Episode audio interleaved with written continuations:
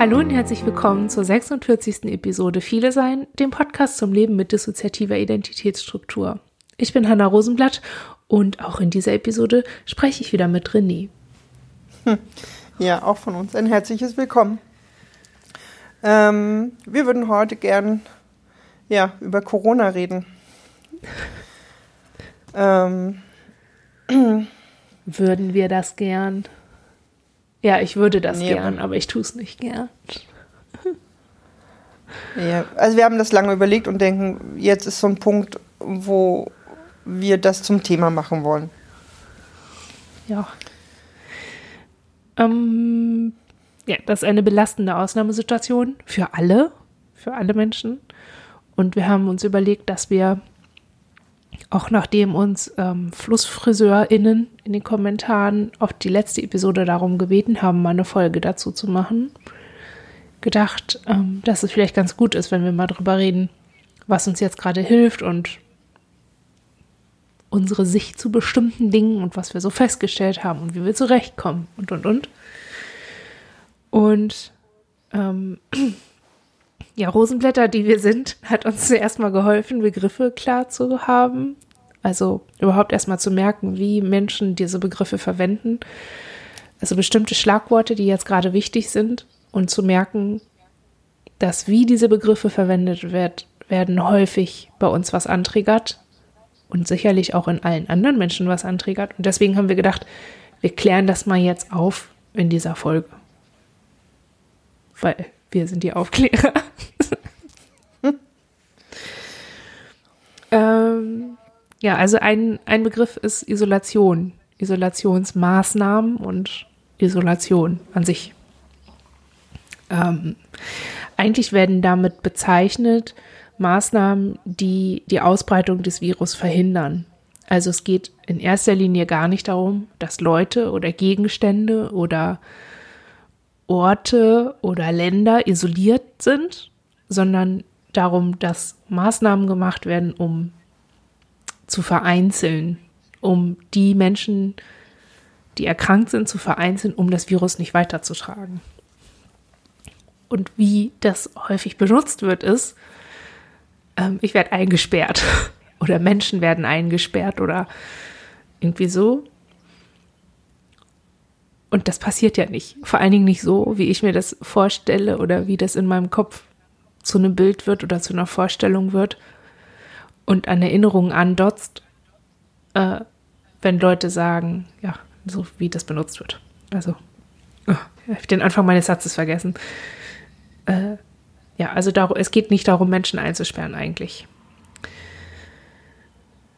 Ähm, achso, wollt ihr immer noch was dazu sagen oder soll ich jetzt einfach die Liste durchgehen? Wir würden auch was dazu sagen an der einen oder anderen Stelle. Okay. Ist jetzt so eine Stelle? Ja, ich habe gerade überlegt, weil ja, der Begriff wird benutzt und einerseits von denen benutzt, die quasi diese Regeln aufstellen, aber wir merken auch, wir haben den teilweise dann schon auch benutzt, weil es sich für uns teilweise einfach so anfühlt. Ähm, dass das, was passiert, bei uns eben in Teilen auch zu, einer, zu einem Isolationsgefühl führt. Ähm, haben aber auch da gemerkt, wir müssen da vorsichtig sein. Also wir haben das, das war gut, das mal zu benennen als solches, um das irgendwie klarer zu kriegen. Aber wir achten zum Beispiel darauf, nicht permanent von Isolation zu sprechen, mhm. weil damit so viele andere Dinge verbunden sind. Ja. Naja, und häufig ist es ja auch ähm, als Isolationsmaßnahme werden ja Verbote beschrieben aber nicht das, was man dann, was man da tatsächlich erlebt. Das ist ja, das ist so ein Problem, das man mit Wörtern hat. Ne? Sie hat mehrere Bedeutungen. Aber wenn man sich das halt ganz genau anschaut, in welchen Kontexten oder in welchen Sätzen zum Beispiel von der Bundesregierung aus über Isolationsmaßnahmen gesprochen wird, dann kann man, also es hilft uns auf jeden Fall total klar, dann zu merken, okay, das geht denen gar nicht um uns als Person, so wie mhm. das TäterInnen früher um uns ging. Oder in, ne, wie das in, in Gewaltkontexten darum geht, dass ich isoliert bin. Weil es ja, um mich es geht. Dockt also, halt so. Es dockt halt an an so ein subjektives Empfinden und an ganz subjektive Erfahrungen, die man damit gemacht hat. Ja. Ähm, in der Verwendung wird es aber eigentlich genutzt, um, um eine aktive Handlung in einem sächlichen Zusammenhang äh, zu benennen. Genau. Und das ist ganz schön schwer zu trennen voneinander. Ja, es ist ja vor allem deshalb schwer zu trennen, weil man als komplex traumatisierte Person einfach auch so ein, ich nenne das Trauma-Egozentrismus hat. Also man hat so ein, es hängt alles an mir, alles hat mit mir zu tun. Ich bin das Ziel von allem Bösen. So, es liegt alles an mir, alles läuft schief oder Dinge passieren, weil ich irgendwas damit zu tun habe. Also ich werde zum Beispiel mit Isolation bestraft, weil ich bin böse oder es geht hier um mich.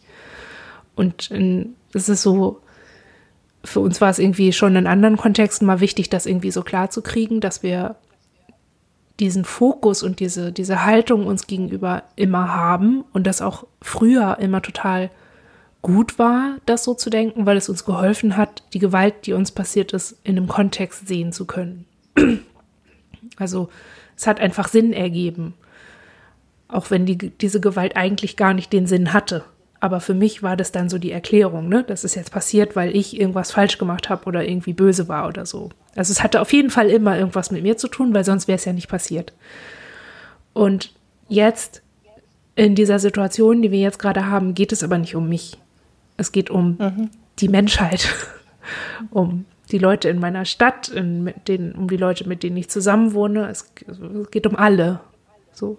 Und das ist irgendwie ähm, es ist so ein, so ein, so ein Dreh und so ein, so ein, ja, so ein Perspektivwechsel vielleicht auch. Ähm, der erfordert irgendwie total viel Kopf, aber uns fällt das ganz leicht. Wir sind dann halt nicht so auf dieser emotionalen Ebene, sind davon nicht so schnell gecatcht. Aber uns hilft es total, uns immer wieder zu verdeutlichen, ähm, in welchem Kontext diese Wörter verwendet werden. Mhm. Was wäre euer nächstes Wort? ähm, Quarantäne. Ähm, und Quarantäne ist ein interessantes Wort, einfach schon von der Geschichte her. Ich habe jetzt einen Podcast entdeckt, der heißt uh, This Podcast Will Kill You. Das ist ein äh, Podcast, in dem über Infektionskrankheiten und überhaupt alle möglichen Krankheiten gesprochen wird.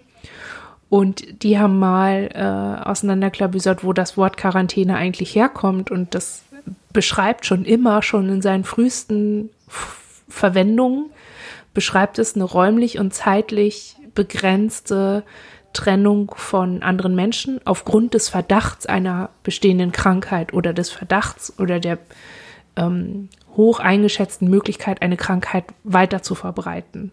Also es hatte schon, seit es das Wort gibt, immer was damit zu tun, dass man befürchten muss, dass eine Person krank ist und diese Krankheit bei Kontakt weitergibt.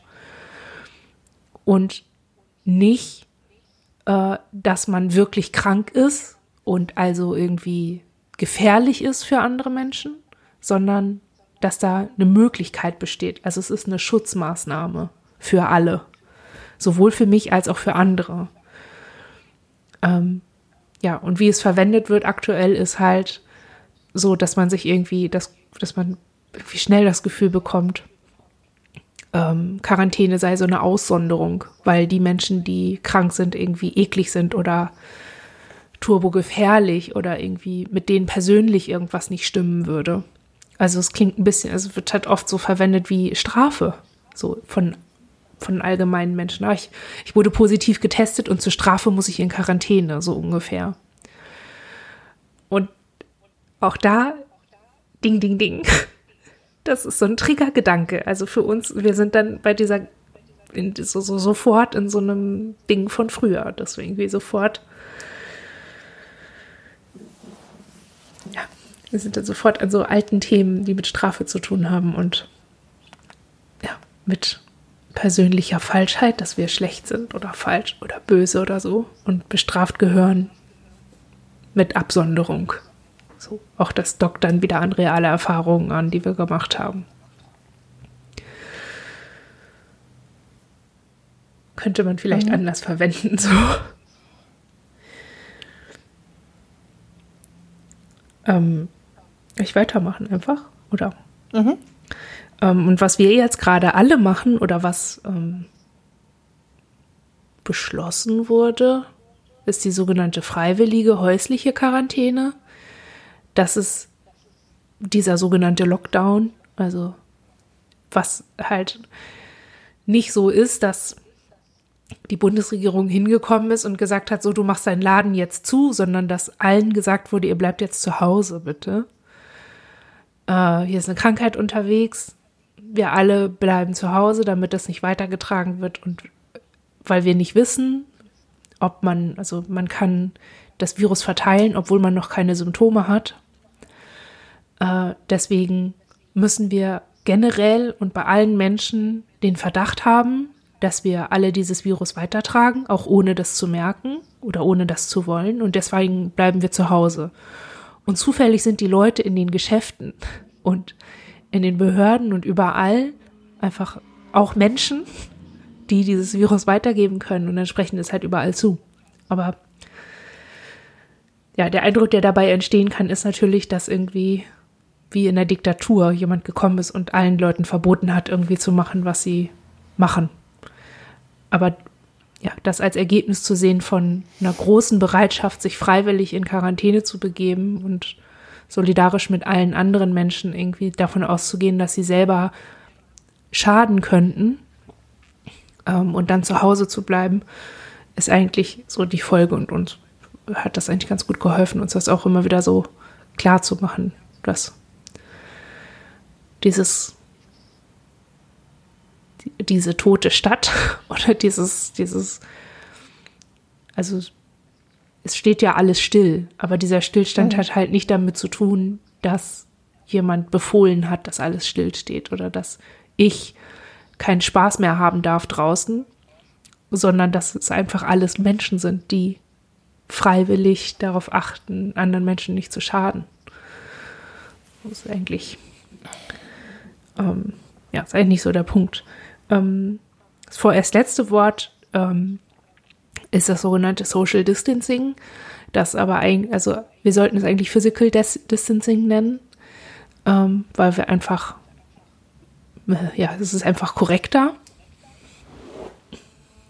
Und damit ist gemeint, dass wir alle anderthalb Meter Abstand voneinander halten, wenn wir dann doch rausgehen müssen und in Geschäfte gehen müssen oder in Behörden gehen müssen und so weiter und so fort. Ähm, Social Distancing deshalb nicht, weil wir sozial natürlich einander nicht entfernt sein sollten. Also wir sollten besonders sozial sein miteinander und einander körperlichen Raum zu geben und diese Mindestabstände einzuhalten, ist eine sehr soziale Geste. Äh, verwendet wird das aber häufig als, ähm, ja, es hat dann auch wieder so einen Touch von Bannkreis. Also Menschen wird verboten, jetzt andere Menschen anzufassen und zu berühren. Da ähm, ja, gibt es schnell zu Verwechslungen, klar. Äh, könnte aber eigentlich korrekter verwendet werden. Ja, wobei wir schon finden, dass es viel auch mit sozialer Distanz zu tun hat, weil viele Dinge, die für uns soziale Interaktion sind, tatsächlich nicht, nicht möglich sind. Also da geht es gar nicht nur darum, körperlich einander nicht nahe zu kommen, sondern eben tatsächlich gar keine Begegnung stattfindet. Und das empfinden wir schon auch als soziale Distanz, die durch viele dieser Regelungen dann einfach entsteht. Mhm. Also gibt einfach, ne, also wir haben das für uns mal prozentual berechnet. Ähm, wir haben momentan mit 85 Prozent der Menschen, die für uns zu unserem sozialen, näheren Umfeld gehört, keinen direkten Kontakt.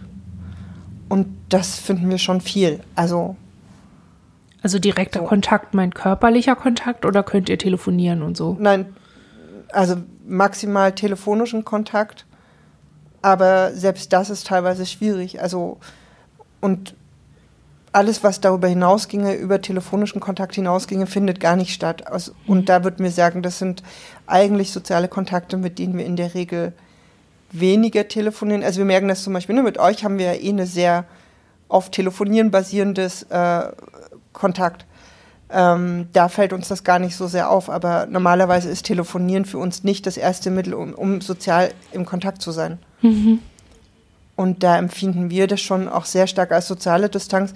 Und uns fällt es einfach auch sehr auf. Ich meine, wir leben in einer sehr großen Stadt und durch dieses Fehlen von Rausgehen, von sich begegnen, selbst wenn du rausgehst, bist du draußen teilweise wirklich zwischendurch ja alleine gewesen. oder hast versucht auch alleine zu sein. Also wir wollen nicht in irgendwelche vollen Parks. Wir gehen dann halt mit unserem Hund auch wirklich an, an, an Orte, wo wir dann auch wirklich alleine sind und haben irgendwann gemerkt, wir haben uns dann da aber auch wirklich sehr alleine gefühlt. Mhm. Und wenn dann nochmal eine Person kam, selbst wenn du die nicht kanntest, ist die bestenfalls stehen geblieben oder hat einen Bogen um dich gelaufen oder ist irgendwie abgebogen. Und das hat uns auf Dauer wirklich viel ausgemacht, dieses Gefühl, dass dir nicht nur, also nicht nur, nicht nur auf diesen 1,50 Meter dir keiner zu nahe kommt, sondern dass du eigentlich ganz viel oder wir ganz viel das Gefühl hatten, es ist wie so ein, du bist wirklich permanent alleine und soziale Interaktion ist unglaublich wenig nur noch vorhanden. Ja. Ja, wir haben oft das Gefühl, dass wir vermieden werden und das ist so, das dockt so eine mhm. Erfahrung mhm. an, dass wir mhm. irgendwie denken, Leute finden uns kacke. Also, also dieser Gedanke, der kommt da total schnell es hilft dann aber, sich zu erinnern, ah, okay, warte mal. Diese Distanz, die ich da gerade fühle, ist begründet in und also in, in der Existenz eines Virus, das mich töten könnte und nicht in dem Versuch, mich seelisch zu brechen.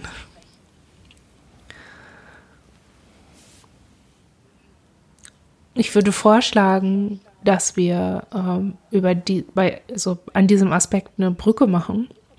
Mhm. Und zwar in die, ähm, ja, in die Anfänge dieser Krise. Also ich würde gerne so ein bisschen so einen Verlauf machen. Ich glaube, es ist nicht so sinnvoll, wenn wir jetzt einfach erzählen, ähm, wie es uns jetzt geht, sondern irgendwie auch so ein bisschen zeigen, wie sich das verändert hat. Ich meine, wir sind jetzt wie lange in, in dem Status seit Ende März. Mitte März, ja. Also ziemlich genau zwei Monate jetzt. Und ja, wie sich das so entwickelt hat, das glaube ich, fände ich ganz gut. Ähm, seht ihr das auch so oder wollt ihr lieber anders anfangen? Nee, wir fänden das schon auch gut, ein Stück weit, ähm, also ja, das so ein bisschen aufzuzeigen. Äh, also wir wussten schon, ich glaube, Ende Februar, Anfang März gab es ja schon die ersten Beiträge dazu, dass es diese Erkrankung gibt und dieses Virus. Und wir haben das irgendwie total vermieden und haben irgendwie die ganze Zeit gedacht, oh, bitte, bitte, bitte nicht hierher kommen lassen. Und zwar nicht, weil wir Asthmatikerin sind und auch irgendwie zu der äh, Risikogruppe gehören damit, sondern äh, weil wir mit einer Person zusammenleben, die äh, erkrankt ist und äh, damit zur Risikogruppe gehört und daran für uns irgendwie total viel hängt. Also alleine der Gedanke, dass diese Person sterben könnte, hat so viel ausgelöst, dass wir irgendwie erstmal total in der Vermeidung waren. Und das gar nicht so, äh, dass wir irgendwie die ganze Zeit nur gedacht haben, ah, das kriegen die schon hin, die, die Wissenschaftler TM und MedizinerInnen, die äh, kriegen das doch hin, sich was einfallen zu lassen und das so abzufangen, bevor das hier landet. Also ich habe dann auch so in der Retrospektive merke ich auch irgendwie, was, was für nationalistische Gedankeneinteilungen man da irgendwie so hat und was für eine Haltung man da so hat. So, ja, wenn alle anderen das haben, gar kein Problem, aber hier doch nicht. Also, das habe ich dann irgendwie auch erst reflektieren müssen. Also erstmal hatte ich so diese Gedanken. Und dann äh, kam so eine Phase von Beobachten und dann kamen die ersten Trigger. Also mit der Notwendigkeit, zu Hause bleiben zu müssen und ähm, ja, auch sich freiwillig zu Hause in die Quarantäne zu begeben. Ja, und das hat alles bei uns kaputt gemacht. ähm, ja. Wann ist bei euch alles kaputt gegangen? Ging das auch so schnell oder war das, hat das noch ein bisschen gedauert oder? Mm, also bei uns hat es halt unseren Alltag quasi wirklich von, also wir sind morgens noch ins Büro gefahren und acht Stunden später war alles anders. Ähm, oh Gott. Also wir haben halt quasi an diesem Tag, wir sind irgendwie alle losgefahren und haben halt äh, im, in, bei unserem Projekt waren halt alle da und es war so die Frage, was machen wir jetzt? Und dann haben wir wirklich unglaublich schnell umgestellt auf, ähm, okay, wir organisieren jetzt einfach Homeoffice und wir organisieren einmal komplett unsere ganze Arbeit um. Und wir waren da sehr involviert. Also wir haben da auch viel übernommen. Das ist uns später dann klar geworden, dass wir wirklich so ein, okay, es ist eine Situation, wir brauchen eine Lösung. Was ist die Struktur? Was muss getan werden? Welche Dinge sind jetzt wichtig? Wohin muss es hin, ne, wo muss es hin organisiert werden? Ähm, und das hat uns, glaube ich, so bestimmt vier Wochen auch äh, ich würde fast sagen, ein Stück weit auch getragen beziehungsweise irgendwie beschäftigt. Also wir haben vier Wochen lang unglaublich viel gearbeitet, sehr wenig Luft geholt und waren so, wir sind auch noch ein paar Tage lang ins Büro gefahren als einzige und waren in so einer, wir sind immer losgefahren morgens und es war leer, es waren keine Menschen da, die Läden waren zu und es war so surreal, auch im Büro zu sein und als ein, einzige Person jeden Tag acht, teilweise neun, zehn Stunden im Büro zu sein. Und es war aber so surreal, dass wir uns, glaube ich, so darauf konzentriert haben, einfach nur das zu tun, was wir gerade tun, dass wir irgendwie gar nicht gemerkt haben, wie surreal sich das eigentlich wirklich anfühlt für uns. Mhm. Weißt du? Mhm. Und das hat, glaube ich, auch bestimmt vier Wochen angehalten, dass wir irgendwie in diesem Zustand geblieben sind und zwar immer wieder wahrgenommen haben, was alles gerade ist oder was nicht ist, aber das überhaupt nicht mehr übersetzen konnten und da so durchge eigentlich ein bisschen durchgerannt sind und alles, was wegfiel und so, ne? Wir haben das zwar irgendwie alles registriert, dass jetzt das nicht mehr stattfindet, das nicht möglich ist. Wir irgendwie Verabredungen, Sachen, die unseren sozialen Alltag eigentlich, ne, die da eigentlich wichtig sind, alle plötzlich nicht mehr sind. Gleichzeitig Menschen, die normalerweise nicht auf diese Art in unserem Alltag sind, in unserer WG, plötzlich permanent da waren ähm, plötzlich neue Regeln waren, nicht nur im Außen, sondern auch in unserem engen sozialen Zusammenleben. Und das haben wir, glaube ich, so bestimmt vier Wochen, fünf Wochen, sechs Wochen hat das gebraucht, bis wir dann an dem Punkt waren, wo es nicht mehr weiterging. Also wo wir so erschöpft waren, hm. ähm, dass wir das nicht mehr aufrechterhalten konnten und auch, glaube ich, nicht mehr wollten. Aber ja, und dann gab es, glaube ich, bei uns so einen Moment von, ihr habt das jetzt kaputt gegangen genannt, aber ja, wo klar war, okay, jetzt, jetzt ist erstmal Schluss. Und dann gab es, glaube ich, auch jetzt wirklich eine ganze Weile, wo wir aber auch wie so, ne, wie so eine Betäubung, wie so, wie, ja, das aber dann auch wieder nicht erfassen können und so ganz langsam jetzt an so einen Punkt kommen, Dinge zu erfassen und irgendwie für uns so greifbar zu haben, dass wir irgendwie damit umgehen können. Und ich glaube, für uns war der schlimmste Moment tatsächlich, als klar war, dass die äh, Mund-Nasen-Bedeckung kommt. Mhm. Wir nennen, also wir, ich glaube, das ist so der Begriff dafür, der, der am meisten okay ist. Ähm, wir würden es damit probieren. Ähm, wir haben das halt schon eine Woche vorher erwartet und ähm, da kam das aber eben nicht. Also zumindest hier in Berlin wurde das eine Woche, also zu diesem Zeitpunkt noch gar nicht Pflicht. Und wir haben dann aber gemerkt, ähm, das war für uns so der Punkt, das ist jetzt, an dem Punkt können wir irgendwie gerade nicht mehr, oder da haben wir das Gefühl, okay, jetzt können wir nicht mehr weiter. Jetzt ist es so eng, jetzt können wir, haben wir keine Bewegungsfreiräume mehr. Und da war dann so unser Punkt Null, glaube ich. Mhm. Mhm.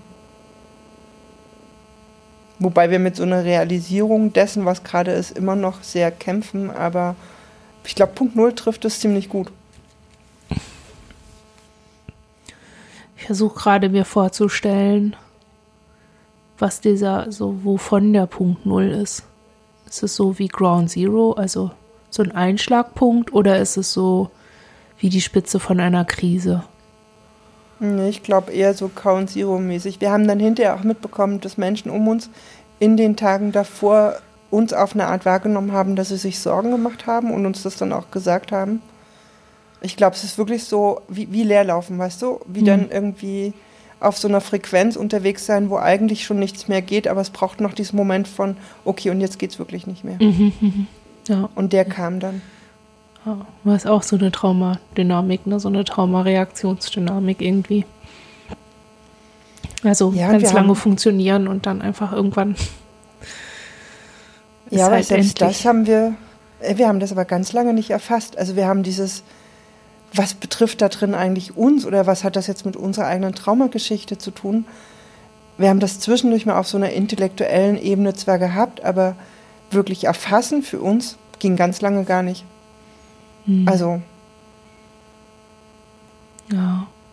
Ich habe das, das habe ich relativ schnell bei uns gemerkt, dass das so eine, zumindest bei mir, dass das so eine Traumaebene äh, berührt, weil wir nicht mehr nach Bielefeld fahren konnten zur Therapie. Und das ist so unsere Insel, sage ich mal. Also wir wohnen da jetzt nicht mehr. Wir fahren halt immer zur Therapie und zur Bildung hin und ein bisschen zur Arbeit. Ähm, und das war halt immer so die, das sind so die anderthalb Tage, die wir für uns sind, wo wir einen anderen Rhythmus haben, wo wir unsere Freunde treffen können, wenn wir wollen. Und so. Und das ging dann auf einmal nicht mehr. Also, beziehungsweise wir hätten es noch machen können. Das ist ja nicht verboten, Zug zu fahren. Und wir hätten sicherlich auch keine Probleme gehabt, uns da ein Hotelzimmer zu suchen. Ähm, wenn unsere Freunde sich nicht bei uns äh, uns nicht bei sich hätten schlafen lassen. Aber ähm, ja, also die Bedeckung äh, war noch nicht Pflicht. Ähm, und ähm,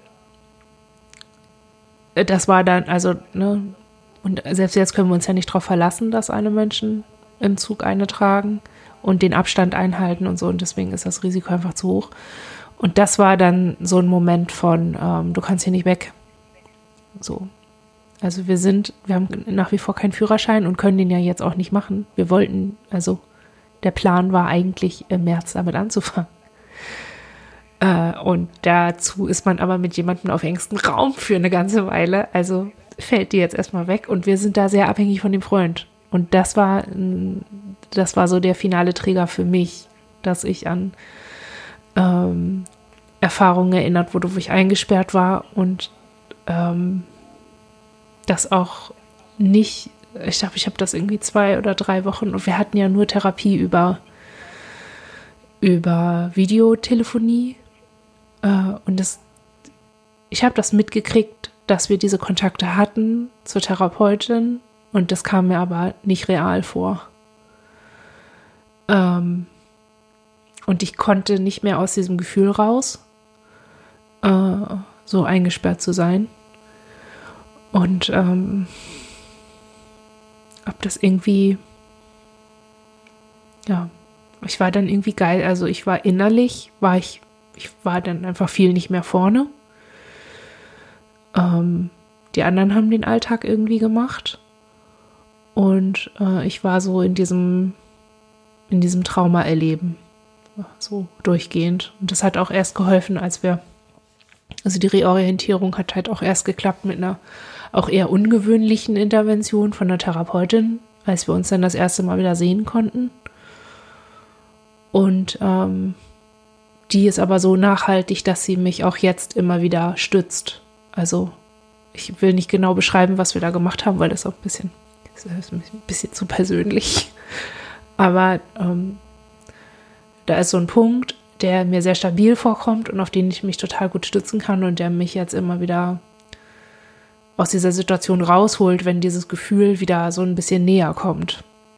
Und wir haben dann auch beschlossen, dass ähm, wir alle zwei Wochen nach Bielefeld fahren wieder zur Therapie, sodass der Freund uns fährt, weil die Krankenkasse übernimmt, übernimmt weder Taxifahrten noch irgendwie sonstige Maßnahmen, die ich treffe, um da hinzukommen.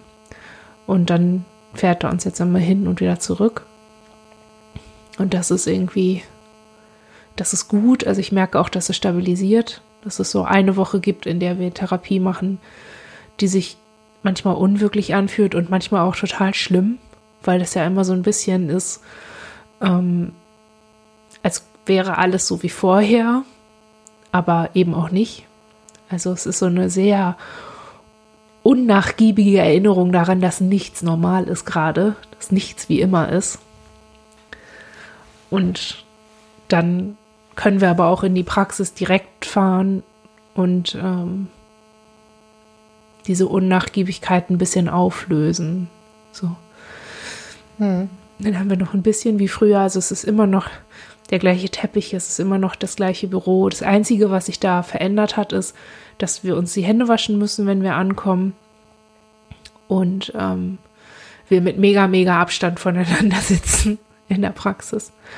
Aber es ist, ähm, das sind dann nur zwei Komponenten, die sich verändert haben, statt alle. So, das, ähm, das hilft irgendwie ganz gut. Ich glaube, seitdem, seitdem haben wir schon noch Erinnern und immer wieder Schwierigkeiten. Wir müssen da sehr aktiv sein, müssen jeden, also wir, wir können uns das nicht leisten, uns einfach mit dem Flow zu begeben. Gerade auch, weil wir total abhängig davon sind, von äußerer Struktur. Also wir brauchen äußere Struktur, um äh, unsere exekutiven Dysfunktionen auszugleichen und so bestimmte, ja, bestimmte Kompensationsleistungen überhaupt zu machen, um in die Situation zu kommen, um gut zu uns zu sein, uns gut zu versorgen und zu stabilisieren und arbeitsfähig zu werden. So ist es so eine Kette. Und davor steht einfach ganz viel äußere, äh, äußere Struktur. Und ich wollte euch fragen, in eurem Beruf ist die äußere Struktur ja auch relevant. Also ihr seid ja die äußere Struktur für Menschen. Ähm, und ich wollte euch fragen, wie ihr das, ähm, ja, wie ihr das leistet. Also was macht ihr bei euch, damit ihr für andere die äußere Struktur bieten könnt? Mm. Oh. Ähm. Also seid ihr da auch so abhängig von oder kriegt ihr das irgendwie einfach hin oder ist das was, was ihr euch einfach rauswirkt und dann klappt das schon irgendwie oder? Also bezogen auf unsere Arbeit ja. ähm, kriegen wir das, glaube ich, relativ gut hin. Also wir arbeiten halt ja letztlich in einem Kontext, der auch Beratung und Begleitung enthält. Und da, ich glaube schon noch ein Stück weit in Ableitung, aber das hatten wir auch quasi wirklich an diesem ersten Tag sehr schnell ähm, besprochen. Ähm, wir haben halt einfach regelmäßige, dann letztlich eben auch nur telefonische Kontakte. Ähm, und versuchen da unglaublich verbindlich zu sein. So. Uns ist halt die ganze Zeit bewusst, weil wir selber merken das für uns ja auch, ähm, dass das eigentlich permanent zu wenig ist. Und wir fanden das zwischendurch auch schwer, anderen Menschen immer wieder zu erklären, ich, ich kann mich nicht mit dir treffen, ich, ich kann nicht zu dir kommen, ich kann gerade nicht auf die Art da sein, wie du das bräuchtest. Ähm ich weiß gar nicht, wir überlegen auch gerade, ob eigentlich in dem, an dem Punkt unser, also das, was wir jobmäßig machen, uns manchmal auch von uns selber so ein bisschen äh, wegkatapultiert hat, weil wir ja unsere eigenen Bedürfnisse teilweise auch sehr in den Hintergrund dann gestellt haben. Hm. Oder diese Parallelen auch von, ne, weil wir das halt eigentlich genauso gebraucht hätten oder brauchen. Ähm, bei uns war es so, dass unsere Therapie weiterging und das war eins der wenigen Dinge, die stabil weiterging, was unglaublich hilfreich war. Ähm, bei uns sind halt eher viele, viele andere Dinge weggefallen. Mm. Ich glaube aber, dass es äh, jobmäßig wie auch für uns selber, ist es eine der großen Schwierigkeiten, wie, wie kannst du diese, dieses in Verbindung sein und dieses Dasein und dieses spürbar Dasein halt aufrechterhalten, wenn du unglaublich viele Dinge nicht machen kannst, von denen das eigentlich getragen ist. Also wir sind dann, ne, wir haben dann auch angefangen, es gibt auch, weiß ich nicht, mal eine Postkarte zu schicken oder eine Nachricht zwischendurch oder so. Also nur um, um da zumindest ein bisschen, ein bisschen was zu tun, um das zu signalisieren. Und teilweise aber halt auch zu sagen, wir, wir können gerade mehr nicht tun. Das fanden wir auch schwierig oder finden wir auch schwierig. Ich finde das total interessant. Also ich, ich mag dich da gerade nicht unterbrechen, aber ähm, das ist was, was uns von unseren Freundinnen und KollegInnen, das uns total gestresst hat in der Anfangszeit. Dass uns alle auf einmal auf allen Kanälen kontaktiert haben. Und ähm, viele von diesen Menschen äh, sind schriftliche Kommunikation per WhatsApp oder Mail oder so nicht so gewöhnt und nutzen das auf eine sehr anstrengende Art und Weise, nämlich so, wie sie sprechen. Und ich bin so gestresst davon und so Und ich hatte so das Gefühl, ich werde den Leuten gar nicht so gerecht in ihrer Erwartung an diese Kommunikation. Denn ich habe mich davon bedrängt gefühlt und nicht verbunden.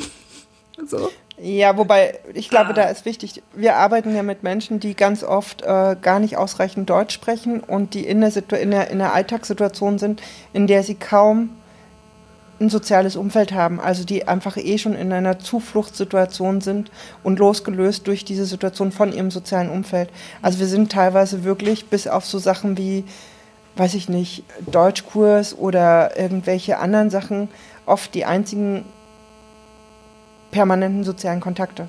Mhm. So, also da ging es wirklich viel darum, also mit Personen im Kontakt zu bleiben, die teilweise mit niemandem anders in der Zeit irgendwie wirklich sprechen oder so, weil alle mhm. Sachen, die sie sonst machen würden, weggefallen sind. Mhm.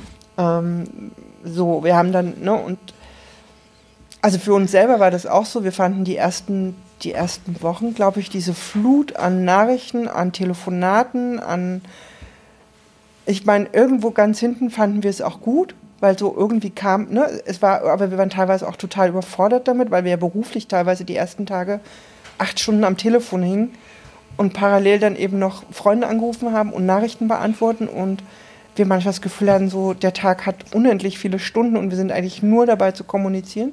Ja. Ähm, aber in unserem, also direkt in dem, was wir beruflich machen, da ist es wirklich so, da ging es wirklich darum, ähm, einen Kontakt aufrechtzuerhalten, weil wir wussten, dass ganz viel anderes weggebrochen ist und dass es eben nicht so viel darum drumherum gab. So. Ähm, wir sind, glaube ich, gerade ein bisschen erstaunt, weil ihr uns auf äh, berufliche Perspektiven ansprecht. Das ähm, haben wir, glaube ich, noch gar nie so großartig gemacht. Mhm. Ja gut, das hat ja auch sonst nie eine Rolle gespielt, aber jetzt ist es ja einfach das, das ist ja was, was jetzt zusätzlich, ich hatte, ich hatte nur daran gedacht, weil ihr dieses Ausbrennen so geschildert habt und dieses Funktionieren. Ich glaube, wenn ich in so einem verantwortungsvollen Beruf wäre oder in dem Beruf, den wir jetzt haben, so eine verantwortungsvolle Position hätten, hätten wir, glaube ich, auch erstmal umgeschaltet auf, okay, warte mal, funktionieren, das hier muss laufen, ich habe einen Auftrag, bam, bam, bam. Also ich glaube, wir hätten uns da auch erstmal so rein so reingesteigert, weil selbstverständlich ist die, ja, es ist, sind es andere ist, Menschen ist, wichtiger als man selber. Ja, es ist, glaube ich, schon auch so ein bisschen beides. Einerseits neigen wir in, in, in Ausnahmesituationen dazu, sehr strukturiert, sehr lösungsorientiert zu werden. Und das kann man sehen, wenn man will. Das ist, das ist sicherlich auch eine Ressource und das ist dann auch, in dem Moment sind wir bestimmt auch für andere eine Ressource.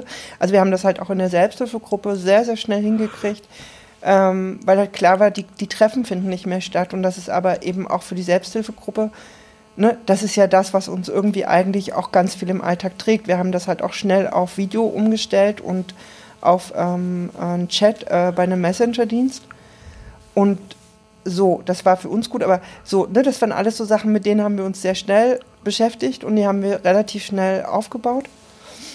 Ähm, und dieses aber dann nicht, ne, was wäre eigentlich gewesen, wenn wir die ersten vier Wochen dieser ganzen Zeit all diese Dinge nicht gemacht hätten? Wie wären wir dann eigentlich mit uns selber im Kontakt gewesen? Wäre es uns schlechter gegangen oder wäre es uns einfach anders gegangen? Hätten wir bestimmte Dinge mehr wahrgenommen oder hätten wir uns damit zu einem viel früheren Zeitpunkt auseinandersetzen können? Also so, wo wir auch denken, so, das ist halt schon auch ein Stück weit unser Wesen. Und da hätte es sicherlich auch andere Wege gegeben, die mehr mit, also weißt du, die für uns eine andere Auswirkung am Ende gehabt hätten. Mhm. Mhm. So. Trotzdem, ja klar, wir haben halt auch diesen, diesen Beruf, wir machen den gerne und finden das halt auch, also ich weiß es nicht und das merken wir. Wir, wir haben halt zuerst gemerkt, wie, wie schwierig wir das finden, das für andere aufrechtzuerhalten. Und immer wieder, ne, dieses Nein, wir können uns auch nächste Woche noch nicht sehen. Und fanden manchmal das so, also schon auch so, so ein Spagat, dass wir anderen versuchen, irgendeine Form von Sicherheit zu vermitteln, indem, dass wir ihnen sagen müssen, wir können uns nicht treffen, ich kann nicht da sein. Und gleichzeitig für uns selber ja aber auch das parallel zu haben, wir können Dinge nicht tun, wir können nicht mit Menschen sein, die für uns vielleicht gerade wichtig wären. Und ich glaube, da haben wir manchmal auch, weiß ich nicht, also für uns war es irgendwann so ein Punkt, wir haben halt, ne, wir hatten so ein Gefühl von, das ist wie so eine Truman-Show, das ist wie so eine, es gibt irgendwo noch eine andere Realität, aber da sind wir halt nicht. Hm. Ähm, ich weiß aber nicht, ob wir geschafft haben, Job und uns selbst relativ weit auseinanderzuhalten oder ob sich da auch Dinge gegenseitig bedingt haben oder so, das weiß ich nicht. Wir haben jetzt halt, wir arbeiten halt jetzt, also wir haben die ersten sechs Wochen richtig viel gearbeitet und jetzt so seit zwei Wochen, drei Wochen haben wir das ziemlich stark reduziert, also haben auch Aufgaben abgegeben und merken auch, wir, wir, wir, wir, wir nehmen uns ein bisschen zurück oder haben halt auch mal sowas von, okay, mehr können wir gerade nicht tun, wir, wir können nur genau das machen, was wir gerade tun und haben dadurch ähm, wieder mehr Raum gehabt für uns. Mhm. Und das war äh, an der Zeit und das war, glaube ich, auch gut so. Und, und den brauchten wir dann halt eben auch, weil da kam dann unser Punkt Null. Und wie seid ihr dann und damit umgegangen, als ihr Raum für euch hattet? Also war das nur gut oder war das irgendwie auch problematisch vielleicht? Hm, ich glaube, das eine war, dass es in dem Moment, als es dann so war, wir auch wirklich erst an dem Punkt waren, wo wir uns mit bestimmten Dingen, ich glaube, wo wir sie, weiß ich nicht, für uns war wirklich diese Mund-Nasen-Bedeckung war so echt so ein, so ein Wendepunkt, weil wir danach dann verstanden haben, okay, das hier, wir empfinden das als bedrohlich, wir empfinden das als Einschränkung, wir, wir uns triggert das Ganze. Ähm, wir haben vorher, wir hatten zwischendurch, wir hatten ganz am Anfang irgendwie, ähm, fanden wir die Situation ein bisschen problematisch, dass äh, Essen für uns plötzlich so stark reguliert war, weil wir halt plötzlich in unserer WG viel mehr Menschen da waren, permanent da waren, weil vieles abgesprochen werden musste, Kompromisse gefunden werden mussten, weil Einkaufen teilweise einfach nicht mehr so möglich war, ähm, weil unsere gesamte Alltagsstruktur weg war. Und da haben wir schon auch mal gesagt, oh, das macht hier irgendwie ein altes Thema für uns auf oder das ist schwierig. Aber wir hatten trotzdem gar nicht so ein Spüren dafür oder wirklich so ein Einordnen. Ja, was ist denn das da jetzt? Aber es war mehr so ein, ah, okay, wir schreiben das hier mal auf den Zettel, das ist schwierig. Und irgendwie aber trotzdem noch auch ein Stück weit drüber weggehen. Und ich glaube, nach diesem Punkt Null hatten wir plötzlich zumindest so viel Distanz von allem, dass wir manches überhaupt auch mehr wieder erfassen konnten. Und uns, weißt du, so Fragen stellen einfach auch. Ähm,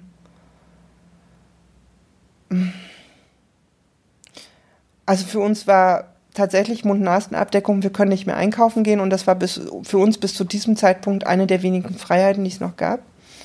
Also, ne, das war die Möglichkeit zu sagen, ich gehe raus, ich gehe einkaufen. Das war aber auch die Möglichkeit, im Supermarkt Dinge selber auszuwählen. Und es war so ein minimaler Raum von Realität oder von Normalität. Hm. Und das sollte plötzlich alles nicht mehr sein. Ähm, und da kam für uns, glaube ich, so eine Kehrtwende. Unsere Therapeutin hat sehr frühzeitig gesagt, wir, wir müssen eine Lösung für uns da finden oder wir müssen einen Umgang finden für uns. Da waren wir am Anfang noch so, nee, dafür gibt es keinen Umgang. ne, dafür gibt es keine Lösung. Wir können das Ding nicht tragen, das geht nicht. Also gehen all die anderen Sachen dann auch nicht mehr. Jetzt sind wir wirklich, jetzt fühlen wir uns eingesperrt. Ähm, sie ist da sehr dran geblieben, was echt gut war, weil wir dann irgendwie das geschafft haben, über diesen Punkt drüber zu gehen und zu sagen, okay, was machen wir jetzt?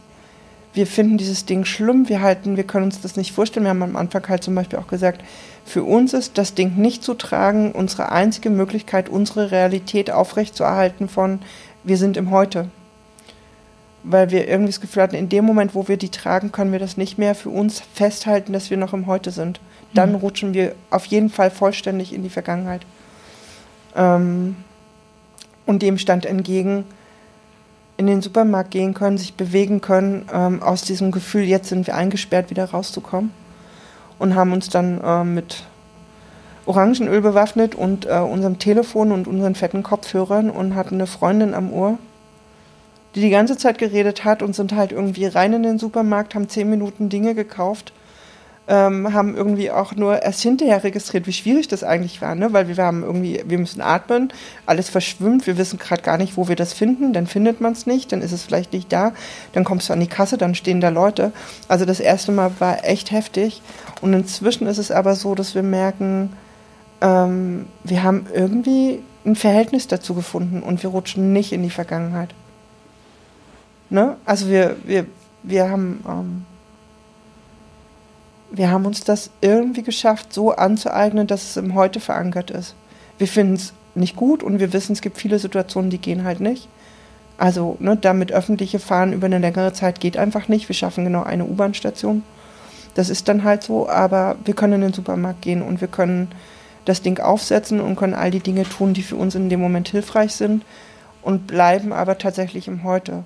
Mhm. Und ich weiß nicht, ob man das nachvollziehen kann, aber da, war, da haben wir dann gemerkt, okay, ähm, jetzt kommen wir so ein bisschen in der tatsächlichen Situation an. Und haben nicht mehr dieses, wir finden da drin gar keine Verortung, wo wir uns überhaupt diese Situation in Ruhe angucken können. Mhm. Ist es so ein bisschen, Und ihr seid Teil der Krise geworden? So? Oder Teil der nee. aktuellen Situation? Oder? Teil der aktuellen Situation am ehesten und haben aber dadurch auch gemerkt, jetzt fangen wir an, wir können mehr unterscheiden. Wir können feststellen, wir können feststellen, okay, das und das ähm, ist etwas an dieser Situation, was uns triggert oder was uns sehr ins äh, Vergangene rutschen lässt oder wo wir uns wirklich auch, ähm, wo, wo, wo, was problematisch ist. Und wir können aber auf so einer Heute-Ebene uns das überhaupt angucken. Ich glaube, davor die Zeit war das wie so eine Dauerflucht und das hatte, glaube ich, dann auch am Ende dieses Truman-Show-Gefühl. Ähm, das ist eine Realität, die nicht zu ändern geht, aber die ja außerhalb gar nicht ist. Also weißt du, immer dieses, es muss doch irgendwo noch was anderes sein. Mhm. Und das ist tatsächlich inzwischen weg. Sondern wir haben so, ah, okay, wir erfassen besser, das ist, das ist, das ist jetzt gerade, das ist das heute in dem wir uns ja sonst immer ne, sicher fühlen sollen und wohlfühlen sollen und positiv fühlen sollen. Mhm. Ähm, ah, okay, das ist das heute, das mit dem sicher positiv, okay, schwierig, aber und dadurch werden wir wieder handlungsfähiger. Finden wir, mhm. wir können es nicht besser beschreiben. Ich hoffe, man kann es aber nachvollziehen, was wir meinen. Ja. Ja, wir haben das auch beschrieben ähm, in der Mail an jemanden, dass es absolut brutal ist im Moment, sich ins Hier und Heute zu reorientieren, weil dieses Hier und Heute mhm. einfach so viele Ähnlichkeiten hat, dass es einfach nicht so einfach ist. Also es ist ja sowieso nie einfach, sich ähm, die Unterschiede klar zu machen zu früher. Und ähm, jetzt ist es halt dann noch, noch irgendwie schwieriger. Und das ist irgendwie gar nicht mehr so einfach. Ähm, ja, ist einfach insgesamt gar nicht mehr so einfach. Ja, ich weiß auch gar nicht, es ist ja eigentlich kein, also reorientieren, da denken wir, naja, reorientieren, gerade schwierig, aber orientieren geht. Mhm. Ja. Wir haben das mit der Bedeckung so gemacht, dass wir, ähm, wir haben am Anfang natürlich, wir haben sofort geguckt, ob wir FFP2 oder 3 Masken bekommen, die sehr sicher sind. Ähm, und die waren aber schon ausverkauft. Und dann hatten wir einfach gehofft, okay, vielleicht ähm, kommt die Pflicht hier gar nicht. Ähm, also, ne, vielleicht haben wir ja mhm. Glück aus irgendeinem Grund. Äh, wir sind ja so ab vom Schuss. Hier gibt es auch bis heute nur ganz wenig Fälle. Ähm, also unser Risiko ist nicht sehr hoch, zumindest nicht so hoch wie in großen Städten. Und ähm, wir haben das dann so gemacht, dass wir äh, bei Twitter hatte Teekesselchen heißt die Person. Die hat ähm, zusammen mit einem Unternehmen, die so Loops herstellt, wo, äh, wo FFP2-Filter drin sind. Äh, das ist eigentlich für Fahrradfahrer in der Stadt. Wenn man da durchfährt, dass man nicht jeden Schmutzpartikel von den Autos so mit reinkriegt. Ähm, die hat sie verlost und wir hatten dann das Glück, da noch ähm, einen zu bekommen. Und dann haben wir das so gemacht, dass wir ähm, erstmal den Anblick irgendwie ganz positiv besetzt haben. Da hatten wir das Glück, dass das Teil schwarz ist und wir dann so uns so sagen konnten, dass wir so Antifa-mäßig aussehen. Also es war der Freund, der das gesagt hat, dass wir sehr Antifa aussehen. Das ist für uns ein positives Bild und gibt uns irgendwie Kraft und so. Das war irgendwie gut, dass wir nicht bedrohlich ausgesehen haben oder krank oder so oder so, sondern mhm. wie jemand, der sich für Social Justice einsetzt.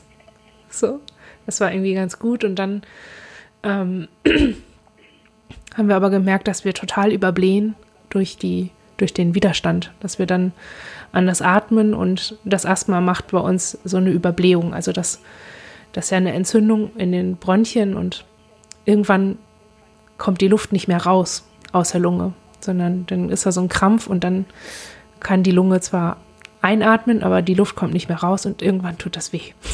Und dann wird einem schwindlig und ja, man hat halt dann Scheiß und wenn es richtig blöd läuft, wird daraus dann noch eine Asthma-Attacke. Und das heißt, ähm, für uns war dann klar, dass wir sowieso üben müssen.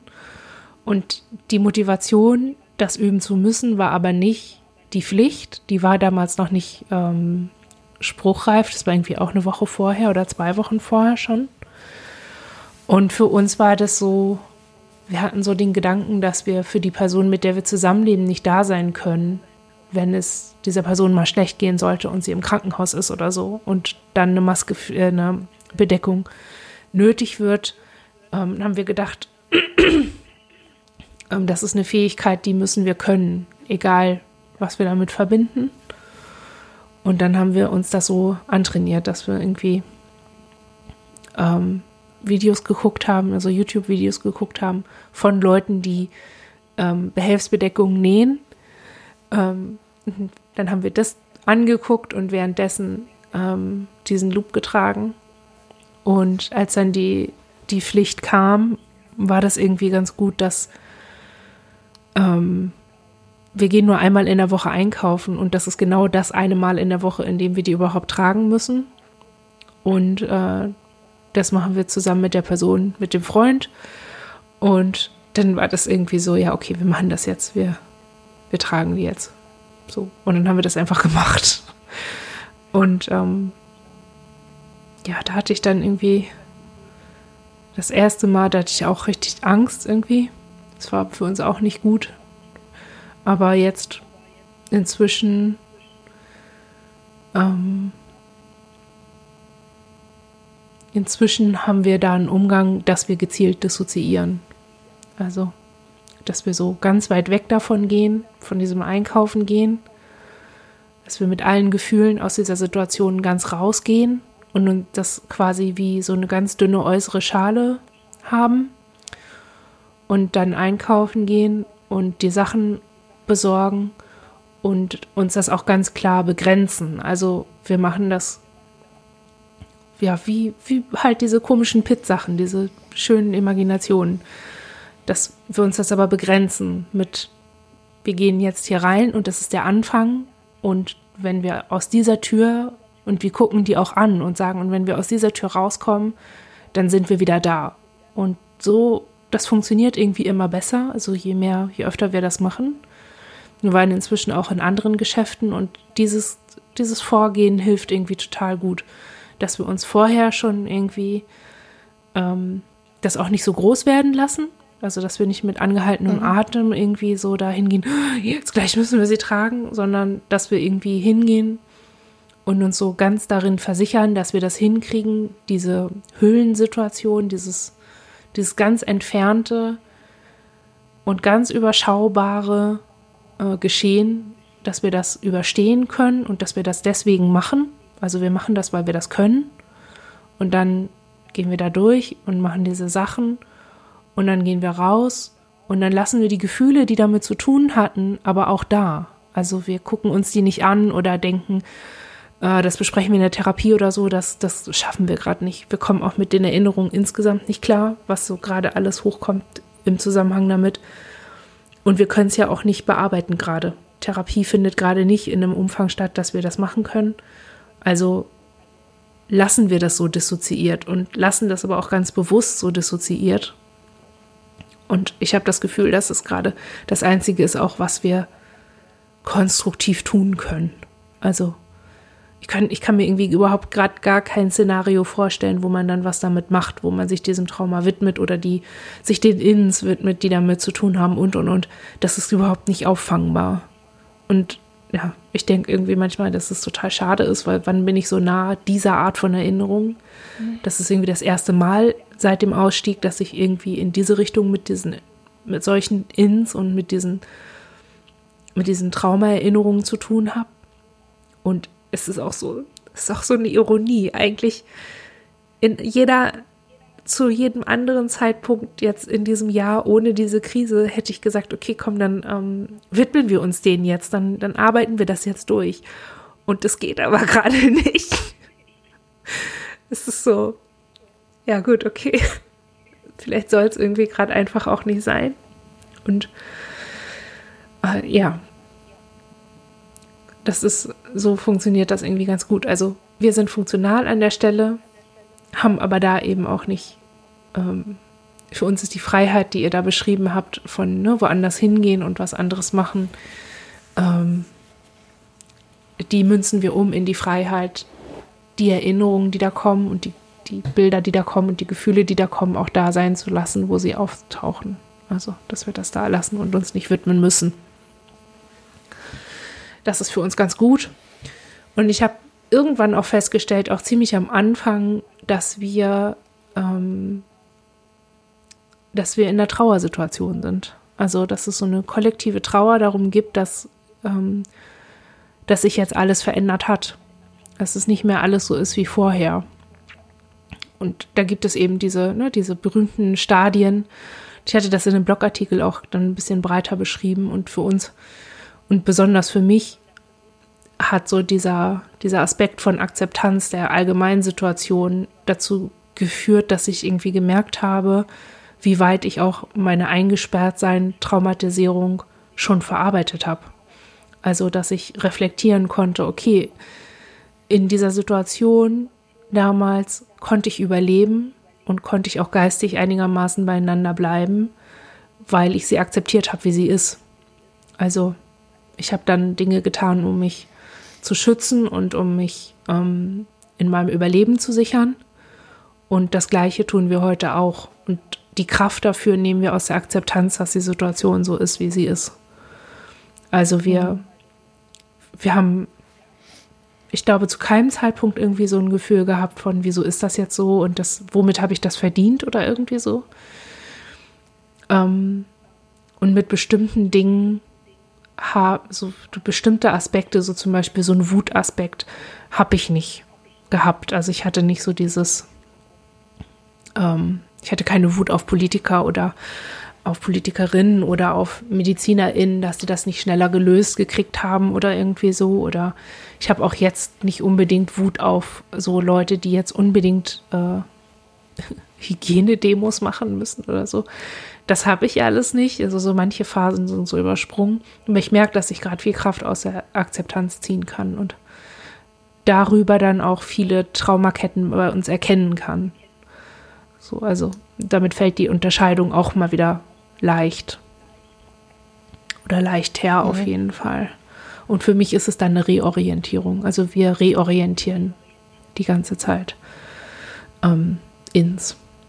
Wir müssen halt immer wieder äh, reorientieren, weil wir die Orientierung schon hatten und diese Ins manchmal gerade irgendwie zurückfallen in, ja, in früher. Also manche Dissoziationen gehen wieder auf. So, und wir arbeiten im Grunde die ganze Zeit dagegen an, dass, dass das passiert. Hm. Also das bedeutet für uns, ich würde gerne eine Schleife machen, dass unser neuer Alltag neue Routinen enthält, die Elemente von Trauerarbeit beinhalten. Und das ist eben so, dass es okay ist, wie es ist, dass man von Tag zu Tag guckt, was ist wichtig, was brauche ich, was will ich. Und so gestalten wir uns das gerade. Aber wenn ihr noch was zu aktuell, also wenn ihr da noch nicht hin wollt, dann können wir auch noch über andere Sachen reden. ähm, nee, das ist es, glaube ich, gar nicht. Nee, wir haben, also das eine ist, wir fanden vorhin das mit der Tür richtig wichtig, weil wir das schon auch gemerkt haben, wenn wir irgendwo reingehen, dann registrieren wir zwar diese Tür, aber wir dachten, wenn wir rausgehen, registrieren wir nicht bewusst genug diese Tür auch wieder als Ausgang und als Beendigung des, dieser, dieser einen Situation. Mhm. Ähm, das fanden wir gerade nochmal gut, weil wir dachten, okay, das, und das werden wir noch mehr machen, dass wir uns das bewusster machen. Wir gehen rein in den Supermarkt, wir erledigen alles und wir gehen raus aus dem Supermarkt. Also wir versuchen schon auch nicht in diesem, wir müssen dieses Ding jetzt loswerden, aber das vielleicht noch sehr viel bewusster zu machen. Ähm, Phasen der Trauer, ich glaube, nein. Also wir erleben das nicht als Trauerprozess. Ähm, Akzeptanz, ja, also das, was wir vorhin auch ein Stück weit erzählt haben, ähm, was für uns halt gerade ganz, ganz viel ist, dass wir merken, ähm, für uns entstehen viele parallele Wahrnehmungen zu früher, also zu früheren Empfindungen, für die wir aber ähm, damals keinen Umgang hatten und die uns heute genauso an unsere Grenzen bringen. Also sowas wie, ähm, wir haben so ein, so ein, uns ist die letzten Tage aufgefallen, wir haben sehr viel Empfindung von Grauen, von Angst, von Panik, von Bedrohlichkeit, von sehr starker Verunsicherung und von so einem abgetrennt. Also wir, wir können die außen, ne, wir können außen auch Personen und so alle wahrnehmen, aber wir fühlen uns davon sehr abgetrennt und haben ganz viel, ich weiß nicht, ob das dann wirklich Flashbacks sind oder eher so Parallelbilder äh, als Kind, als Jugendliche mit denselben Empfindungen. Mhm und merken so, wir wissen, dass das zwei unterschiedliche Situationen sind. Also, ne, dass das eine damals ist und das andere heute. Aber gefühlsmäßig ist es sich so ähnlich und wir haben dafür keinen wirklichen Umgang. Also, wir waren dem noch nie wieder so nah.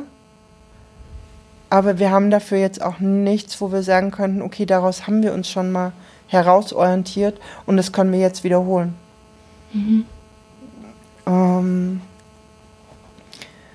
wir stellen das gerade fest. Ich glaube, das ist auch schon ganz gut. Also uns tut das durchaus gut, das zumindest zu versuchen zu benennen. Ähm, so wie wir halt auch andere Sachen versuchen, zumindest erstmal zu, zu, also irgendwie in Worte zu fassen und es aufschreiben zu können und es theoretisch auch sagen zu können. Ähm, aber das mit diesen Phasen der Trauer, das haben wir auch von anderen schon gehört und waren irritiert, weil wir das für uns überhaupt nicht als eine Art, also als irgendeine Art von Trauerprozess oder so erleben. Naja, ihr habt ja bis jetzt die ganze Zeit verweigert, also. Ja, ich weiß auch gar nicht, ich weiß nicht, ob wir das verweigern oder ob wir da, davon sind wir, glaube ich, in beiden Dingen unglaublich weit entfernt. Also ich glaube, wir empfinden keine Trauer über unsere Erfahrungen früher, und vielleicht ist deswegen auch für uns jetzt das Ganze, also irgendeine eine Trauer da drin, ja, einfach weit weg. Ja. Ähm, bei den Hygienedemos ist uns halt eingefallen, also wir finden inhaltlich diese Hygienedemos zum Kotzen. ähm, also das müssen wir an der Stelle echt mal sagen. Also die dürfen hier nicht so durchlaufen als äh, ja ja findet statt. Nein, wir finden das, ähm, wir finden das, was sich da zusammenbraut, äh, einfach nur zum Kotzen. Das ist auch Trauerphase. Ähm, ja, wobei wir darüber gar nicht, also das, das müssen wir jetzt nicht aufmachen, da haben wir eine klare Haltung zu. Aber was uns aufgefallen ist, ähm, zunehmend ist eine unglaubliche Polarisierung. Das fanden wir, also wir haben das selber gemerkt, wir haben halt, wir hatten schon für uns auch Dinge, die haben wir in Frage gestellt. Ne, wir haben manche von diesen Maßnahmen in Frage gestellt, wir haben politisches Vorgehen und Umgehen mit Dingen in Frage gestellt. Ähm, und haben also so, ne, das wohnt uns durchaus auch inne, Dinge einfach erstmal auch in Frage zu stellen. Ähm, aber was wir jetzt, also was wir dann immer wieder gemerkt haben, wir wurden dafür teilweise echt sehr schnell, ähm, sagen wir mal, äh, sozial angebrüllt, so. Also so hat sich für uns auch jedenfalls angefühlt. Ähm, aber dass uns halt einfach auch auffällt, auffällt, dass es einzelne Menschen oder dass es einzelne Situationen gibt, in denen unglaublich schnell polarisiert wird zwischen die einen und die anderen. Mhm. Und dass uns das auch, für uns sind da viel eher so Sachen, wo wir sagen, das irritiert uns. Das, das, das löst bei uns auch was Altes aus, ne? so eine Polarisierung. Es gibt die einen und es gibt die anderen. Es gibt die Guten und die Bösen. Es gibt die Richtigen und die Falschen. Und es gibt die, die's die, die's, die quasi wissen, wie es wirklich ist. Und es gibt die, die es halt nicht verstehen. Mhm. Ähm, und eben auch so zu merken, es gibt einzelne Personen, die für sich selber plötzlich was ausagieren, auch auf eine für uns sehr polarisierende Weise, wo wir echt gemerkt haben, also wir hatten eine Situation in, im Arbeitskontext, wir mussten dann einen Tag aussteigen, also wir mussten uns wirklich einen Tag lang, wir haben uns dann krank gemeldet und mussten so eine klare Grenze ziehen, weil wir zwar nicht genau erfassen konnten, was eigentlich gerade passiert ist, aber gemerkt haben, dass das löst bei uns irre viel aus. Ähm, und wir haben aber gesehen, es machen, es, es gibt ganz viele Menschen, die auf die Art gerade auch agieren. Mhm. Ähm, ohne jetzt politische Hintergründe da reinzunehmen, weil ne, da sind wir sehr klar, aber manche auch einfach nur in so einem ganz eigenen subjektiven Sozialverhalten auf eine Art agieren, wo wir gemerkt haben, das bringt uns völlig ins Schleudern. Mhm.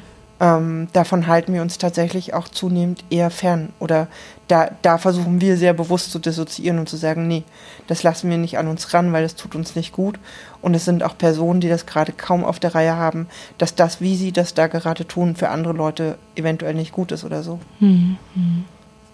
Ähm, ja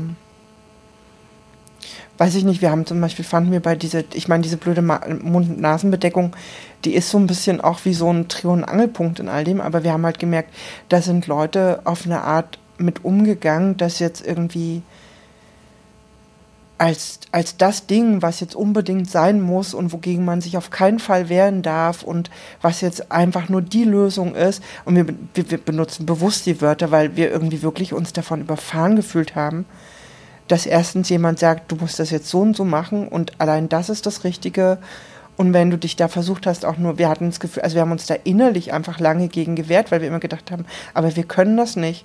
Hm. Ähm, und dafür dann aber auch so eine massive Reaktion sofort zu kriegen, das fanden wir schon auch krass. Also ich weiß nicht, ob das abgenommen hat oder ob wir es wirklich geschafft haben, uns davon so weit zurückzuziehen, dass uns das nicht mehr so oft trifft, so, oder dass wir dem auch ein Stück weit aus dem Weg gehen. Oder ob das auch wieder abge, ne, also ob das einfach auch weniger geworden ist und die Menschen einfach nicht mehr ganz so drauf sind. Keine Ahnung. Hm. Aber ja. Ja, wir haben das so unter Angst verbucht irgendwie. Wir haben viele Leute mitgekriegt, die so äh, die, die Pflicht wie, wie eine kollektive Verhaftung oder so polarisiert haben und auch nach wie vor polarisieren. Also, wo ich irgendwie, ja, also ich mag dieses Polarisieren auch nicht, dieses Entweder-Oder. Ich mag es aber auch nicht, ähm, wenn man eben versucht, so, so ein, wenn man einander verständig versucht zu begegnen, dass das äh, dann untergeht. Das ist auch total schwierig. Diese, dieses im Mittelfeld untergehen. Ähm, und das zu merken und da irgendwie auch keine Berührung reinzukriegen in diese verhärteten Fronten. Weder mit sachlichen Rückmeldungen und dem und was weiß ich, was ich da schon für Formulierungen verwendet habe, um niemanden auf die Zehen zu treten. Oder irgendeine, also das Wort dafür ist äh, Reaktanz, also ne, dass Leute genau das Gegenteil von dem wollen und machen, was ich dann vorschlage oder so. Dass, ähm, um das nicht auszulösen, habe ich schon so viel Eiertanz gemacht und habe dann irgendwann gemerkt, mhm. okay, okay, es kommt nicht an. äh, dann, also ich weiß nicht, es ist auch irgendwie vielleicht ein bisschen, also es ist auf sicher, auf jeden Fall ist es übergriffig und es ist auf jeden Fall auch ableistisch und problematisch, dieses Verhalten sofort zu bewerten und zu sagen, okay, die Leute haben Angst. Und deswegen komme ich da nicht so durch. Und jeder hat so sein Päckchen zu tragen und alle sind überfordert. Und natürlich sind wir entsprechend dann nicht nur rational miteinander und nicht nur verständig und nicht nur mitschwingend. Das ist ja völlig klar. Das ist ja genau das, was Angst macht. Und wer, wenn nicht traumatisierte Leute, wissen, was das bedeutet, wie man dann, in was für einem Film man dann drin ist und wie, ja, dass einem im Grunde alles erzählt werden kann und es trotzdem irgendwie nur links rein, rechts rauskommt, weil man irgendwie, weil man um sein Überleben kämpft am Ende, ne? Und ich, ich weiß nicht, ich habe jetzt irgendwie, ich bin jetzt an einem Stand, dass ich versuche, ähm, das zu akzeptieren. Und ich merke, dass ich ganz gut damit fahre, mir vorzustellen, dass einfach alle um mich herum traumatisiert sind. Egal, egal auf welcher Ebene und egal in, in, welchem Alter und egal womit und egal wie schlimm, ich stelle mir vor, die sind alle traumatisiert und alle kämpfen gerade um ihr Überleben. Und das, das ermöglicht mir irgendwie so ein Gefühl, das ermöglicht mir so eine Brücke. Es fällt mir viel leichter, Verständnis aufzubringen für auch für diese Hygienedemos, auch für Leute, die ähm, sich hinstellen und, und alle alle quasi dazu zwingen wollen, Bedeckungen zu tragen. Und ähm, so, ähm, das hilft mir wenigstens zu verstehen, was da passiert. Und ähm, auch so ein bisschen empathisch zu bleiben. Egal, ob ne, es stimmt oder nicht, es, ist, es hilft mir erstmal. Ich muss es den Leuten ja nicht sagen. Ich habe auch gelernt, dass Menschen davon äh, beleidigt sind, wenn man ihnen das sagt. Also äh, mache ich das nicht mehr. Und ähm, ja, also mir klar zu machen, ähm, wir leben gerade in einer Situation, in der es viel um Todesangst geht, auch wenn das niemand sagt. Auch wenn das auch gar nicht vielen Leuten bewusst ist, dass sie Todesangst haben. Geht es ja aber darum. Alles, was wir tun, jede dieser Maßnahmen und Pflichten und alles, was jetzt an Bestimmungen kommt, das hat damit zu tun, dass Leute Todesangst haben. Und es ist eine neue Erfahrung für mich, dass so allgemein, also dass ich nicht alleine Todesangst habe, sondern die ganze Welt, dass ich das so bewusst habe und es ist auch was Neues zu merken, die ganze Welt reagiert darauf, Todesangst zu haben. ähm, das ist für uns irgendwie auch eine kollektive Erfahrung, die wir irgendwie so, der wir auch nachspüren und der wir in ihrer Einzigartigkeit irgendwie auch ganz viel Raum geben wollen, weil wir das Gefühl haben, dass wir da irgendwie auch auf so ganz verschlungenen, verqueren Faden, die ich noch gar nicht so richtig erklären kann, aber ich kann da irgendwie auch Kraft rausziehen. Ähm, und fühle mich verbunden und ich habe so das Gefühl, okay, es ist eine Extremsituation und ich habe ähm, wenig Kontakt zu anderen Menschen, viel ist so einerlei, aber es ist so, ich bin irgendwie über diese, über diesen Aspekt sehr verbunden mit der Welt gerade und das ist was, was ich so vorher nicht hatte. Ich erlebe das auch so aus der Alltagsgestaltung gerade, da würde ich jetzt tatsächlich gerne hin, weil ich ähm, auch langsam Schluss machen muss. Ähm, ich erlebe viele Aspekte, die diese, es ist ja eine Barriere, diese äh, Mund-Nasen-Bedeckung. Es, es ist ja so ein Alltag, in dem plötzlich eine Behinderung auftaucht für alle. Und wir haben jetzt schon so ein paar Dinge erlebt oder so Situationen erlebt, in denen unser Autismus nicht mehr so auffällig war. Also, und wo Leute in Kompensation von dieser Bedeckung und dieser Situation auf einmal Sachen gemacht haben, automatisch, ähm, ohne von meiner Behinderung zu wissen, die mir geholfen hat, überhaupt die Situation zu schaffen.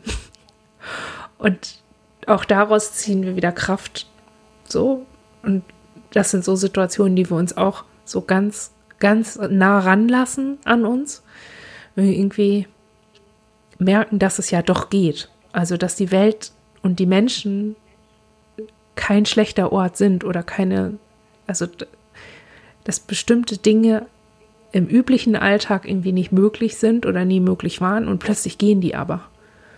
Also das Potenzial, dass sie vielleicht für immer passieren könnten, ist da.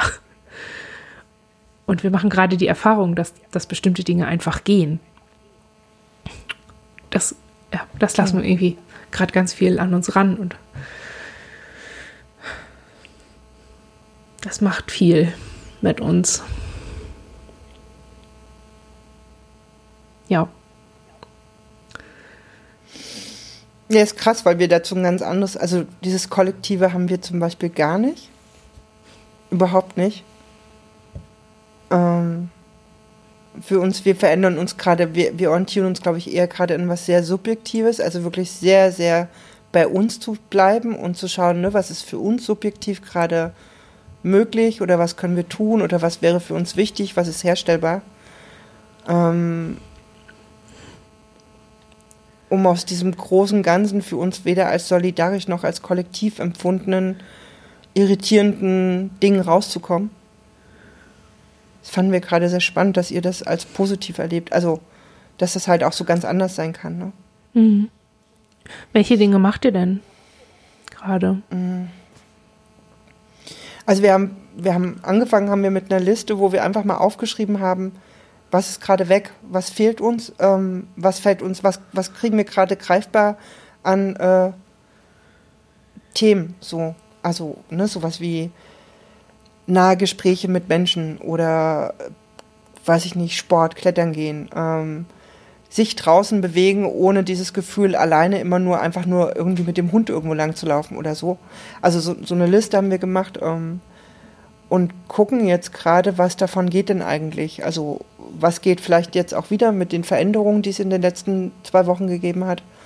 Ähm, und was brauchen wir davon? Also wir brauchen äh, direkten Kontakt mit Menschen. Ähm, wir, wir überlegen schon, ne, welche Menschen können wir treffen mit dem nötigen Abstand. Ähm, weiß ich nicht, wir haben ganz lange auch kein Brot mehr gebacken, was eigentlich zu unserem Alltag gehört und was ganz klein ist, aber was so, ja, wir machen was mit den Händen, wir, wir machen unser Brot, es ist hinterher lecker, also das ist ja doch irgendwie relativ komplex, ähm, das einfach wieder zu machen oder zu kochen. Also wir haben auch ganz lange wenig gekocht ähm, und haben dann letztes Wochenende ein ziemlich großes Essen gekocht und dafür auch bewusst eingekauft und so Sachen. Ähm, wir haben uns Bücher bestellt, um einfach wieder zu lesen. Also das klingt klein, aber das ist so, das sind so ganz subjektive Sachen, über die wir für uns einen Alltag herstellen können und ein, ein, ein, ein also Dinge, die eben nicht permanent von diesem Corona-Ding auch beeinflusst werden können. Mhm. Ne, auf, auf dem Bett lesen und, und auf dem Bett liegen und lesen hat per se erstmal nichts mit Corona zu tun, sondern ist etwas, was wir auch vorher schon gerne gemacht haben und genießen konnten und was wir jetzt einfach auch machen können und genießen können. Mhm. So, und wo keiner kommen kann und sagen kann, ja, das geht jetzt aber nicht. So, weil das stimmt nicht.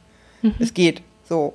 Und Brot backen, okay, das mit der Hefe und dem Brotmehl, aber wir haben Hefe, wir haben Brotmehl und wir können Brot backen. So. Ja. Oder ne, es gibt Einzelpersonen, die wir treffen können oder ja, also solche Sachen und das irgendwie so nach und nach jetzt auszubauen und uns darauf zu konzentrieren. Ähm, und eben da zu gucken, was geht, was ist möglich und wie können wir das machen. Mhm. Ja, für uns war irgendwie wichtig, ähm, gar nicht mal solche Dinge zu finden, sondern uns in einen Zustand zu bringen, in dem wir sie machen können. Also, ja gut, das ist die andere Seite. Stichwort, ähm, alles ist kaputt gegangen. Damit meine ich halt alles. Also unsere gesamten Routinen, die uns eigentlich dabei helfen, so diesen Grundzustand zu halten von alles ist sauber, wir sind versorgt, wir kriegen das hin, zu essen, zu trinken, regelmäßig aufs Klo zu gehen und so. Also diese ganzen Dinge, die man, also die eigentlich ja die Basis sind, die hängen halt, wie gesagt, von so äußeren Dingen ab, von es ist Montag, dann musst du aufstehen, dann fährt der Zug, du musst zu der und der Zeit äh, Zähne geputzt haben, dich gewaschen haben, das ist ja alles weggefallen. Und plötzlich war das dann so, dass wir, also Montag, Dienstag sind so die Tage, in denen wir eigentlich unterwegs waren und dann in Corona-Zeiten, gerade so in der Anfangszeit, war das dann so, dass ich mittwochs hier gesessen habe und nicht wusste, wann ich zuletzt geduscht habe oder Zähne geputzt habe oder so. Und also solche, also die, ja, es ist halt alles zerbröckelt. Und dann ist halt das Problem, das nächste, also das erste ist ja das festzustellen, okay, du hast keine deiner Routinen aufrechterhalten können. Eigentlich hängst du hier nur rum und in, bist in deinem Erinnerungsdunst und versuchst irgendwie äh, den Freund nicht anzukacken oder irgendwie, also so in so einem ganz merkwürdig unsortierten Zustand. Und dann sind das aber so viele Dinge, die zu erledigen sind, dass ich erst recht nichts machen kann. Also dann, dass dann erst recht so ein, so ein Block kommt, wo, wo ich dann auch nicht weiß, in welcher Reihenfolge und was zuerst und wie und Effizienz und, ach, und ach, weil, ja, auch mit dem, mit dem Wegfahren ist unser Einkaufen verbunden und also es ist halt, als hätte man aus einem Kartenhaus die eine tragende Karte rausgezogen und alles ist kaputt gegangen. Und ähm, das so wieder aufzubauen, ähm, also geholfen hat, ähm, sich alte Pläne anzugucken. Also wir hatten in der Zeit früher, äh, haben wir uns ja richtig so Tagespläne gemacht nach Minuten und ähm, dass wir irgendwie wirklich nochmal so fünf Schritte zurückgegangen sind in allem, was wir so geschafft haben und einfach nochmal so, wir mussten nochmal ganz neu anfangen mit richtig aufwachen und sich die Liste angucken, was ist der erste Schritt, was ist der zweite Schritt, was ist die dritte, also ne, was, was sind so die Aufgaben, die in welcher Reihenfolge zu erledigen sind. Mit Erinnerungszetteln neben dem Spiegel, neben der Toilette, neben der Dusche, so, also ganz, ganz kleinteilig. Das hat aber ganz gut geholfen. Dann haben wir einen Essplan gemacht, also was wir kochen und wann wir essen. Ähm, das hat auch ganz gut geholfen und es hat irgendwie auch gegen so, so zwischendrin hatte ich so unkontrollierte Panik, dass ich irgendwie was vergessen hätte oder irgendwas nicht bedacht hätte oder irgendeinen Schritt so ausgelassen habe, der eigentlich total wichtig ist. Und es hat dann geholfen, einfach was auszumalen. Also so ganz, ganz konkret Felder auszumalen, damit ich das Gefühl hatte, äh, dass ich noch Dinge äh, unter Kontrolle habe. Also dass ich noch irgendwas bestimmen kann und dann mit diesem Gefühl von, ich kann Dinge bestimmen, mich nochmal in meinen Alltag zu, also zu, zu orientieren und zu gucken, was ist jetzt noch nötig. Welchen Punkt habe ich, welche Punkte habe ich schon abgearbeitet und welche sind noch vor mir und so. Und ich glaube, für unseren Freund ist das total anstrengend zwischendrin. Also ich, ich glaube schon, dass wir ihn sehr strapaziert haben zwischendrin, weil er nicht so ein Plantyp ist. Also er ist eher intuitiv, was seine Tagesgestaltung angeht und sehr, sehr viel näher an seinen Bedürfnissen dran als wir. Er hat diese Problematik nicht und ich glaube, es ist für ihn auch manchmal belastend, dass wir irgendwie für alles einen Plan, also ne, dass wir sowas haben wie, wir müssen wissen, wie der Film endet, sonst können wir den nicht gucken. Sowas, das ist für ihn, glaube ich, schwierig, aber so kommen wir gerade so kommen wir irgendwie gerade gut über die Runden und strukturieren uns und sind so irgendwie auch in Dinge gekommen, die uns ganz gut tun und auch Spaß machen. Wir haben jetzt ähm, angefangen ähm, zu nähen. Also wir haben dann ähm, Bedeckungen selber genäht und haben dabei dann ein bisschen mehr über unsere Nähmaschine gelernt und jetzt können wir sie auch actually benutzen und tun das auch. Das ist irgendwie ganz cool und jetzt strukturiert sich das Ganze irgendwie so in, in Fähigkeiten. Also plötzlich ist da auch wieder Raum für unsere, unsere Begabungen und unsere Fähigkeiten. Auf einmal haben wir da wieder Zugriff zu, weil unsere Basis wieder stimmt. Und diese, mhm. das sind diese neuen Routinen mit den Elementen von Trauerarbeit. Für uns gehört dazu, äh, in diese Routinen auch so eine Einkehr zuzulassen, dass wir nicht damit einverstanden sind, dass sich Dinge verändert haben. Also zuzulassen, dass wir traurig darüber sind, dass wir nicht mehr nach Bielefeld fahren können, dass wir traurig darüber sind, darüber sind, dass wir keine Pläne machen können über Lesungen, über Fahrradtouren oder alles das.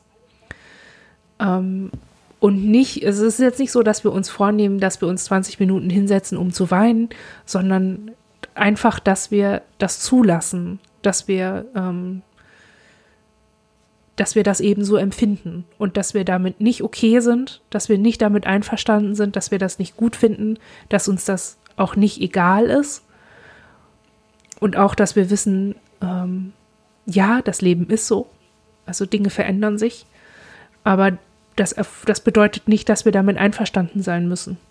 Und das ist irgendwie wir können gerade akzeptieren, dass es so ist, wie es ist, aber genauso stark sagen wir uns eben auch, sobald ähm, es nicht mehr so gefährlich ist, für, weder für uns noch für den Freund, machen wir die Dinge wieder so wie vorher.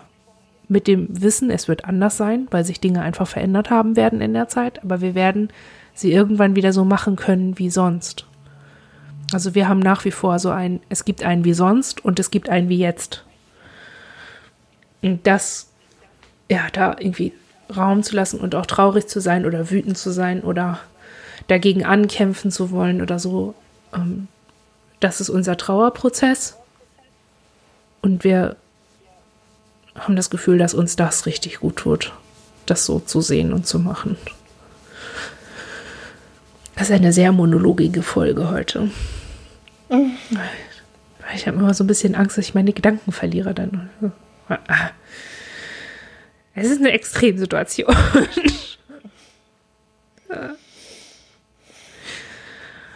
ähm, ja, wollen wir zum Ende kommen oder möchtet ihr noch was erzählen? Lasst uns zum Ende kommen.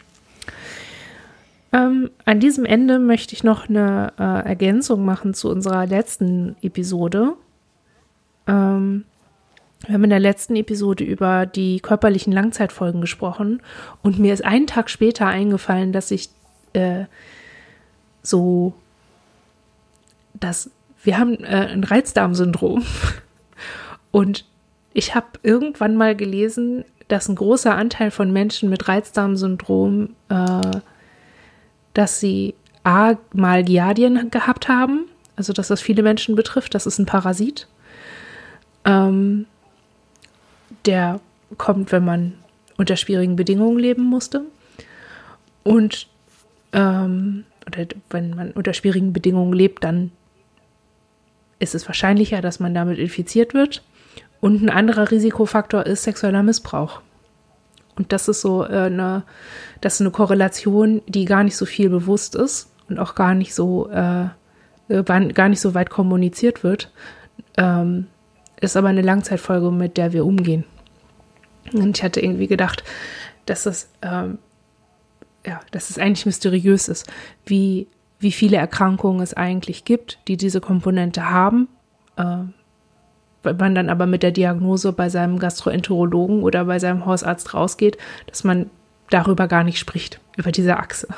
Also man wird versorgt mit einem Ernährungsplan, aber die, eine Liste von Traumatherapeuten bekommt man nicht mit. Es war irgendwie, ähm, ja, das war so ein Punkt. Und der andere Punkt war die Langzeitfolgen von Geschlechtskrankheiten dem man irgendwie umgeht, dass es darüber auch wenig Informationen bekommt, wie es nach der Infektion ist, so was für, was für Folgen man da noch haben kann. Und es war mir irgendwie wichtig, das noch unterzubringen, deswegen bringe ich es hier unter und vielleicht kommen wir irgendwann nochmal auf körperliche Dinge zurück. Und können das dann besprechen. Es kommt mir gerade so blöd vor, das so dran zu klemmen. Vielleicht schneide ich das auch wieder raus. Mal gucken. Geht's euch gut? Ähm, Ihr seid so still. Ja. Okay.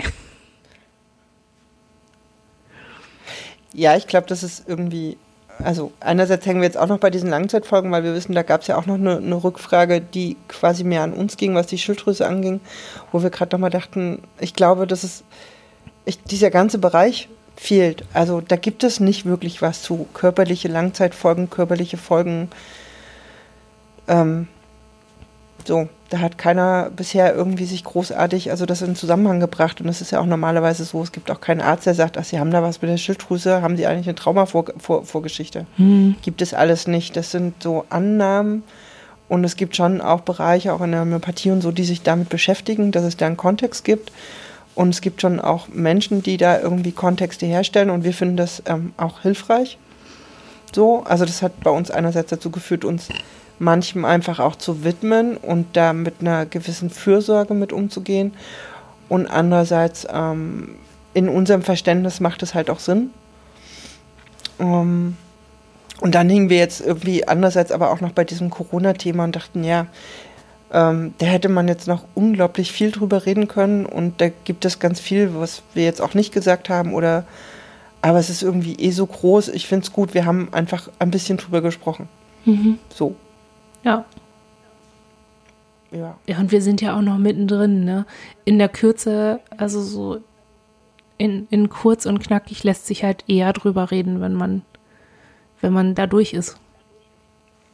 Jetzt ja, ist noch gar finde, nicht so viel reflektiert. Ne, also vor vier Wochen konnten wir uns ja beide nicht vorstellen, das zum Thema im Podcast zu machen. Mhm. Inzwischen ist es quasi so, dass wir uns das vorstellen konnten. Und vielleicht reden wir da auch irgendwann nochmal drüber. Und mhm nehmen das jetzt einfach so, wie es gerade ist. Mhm. Ich finde, das ist ein cooles Abschlusswort. Mhm. Ja. Okay, ihr, dann bis bald. Der Hausmeisterblock fehlt noch. Oh, Entschuldigung. dann der Hausmeisterblock. In diesem Hausmeisterblock möchte ich noch einmal darauf hinweisen, dass ihr uns bei Steady unterstützen könnt, was wirklich hilfreich ist, weil uns Lesungen und so weiter ähm, fehlen durch Corona.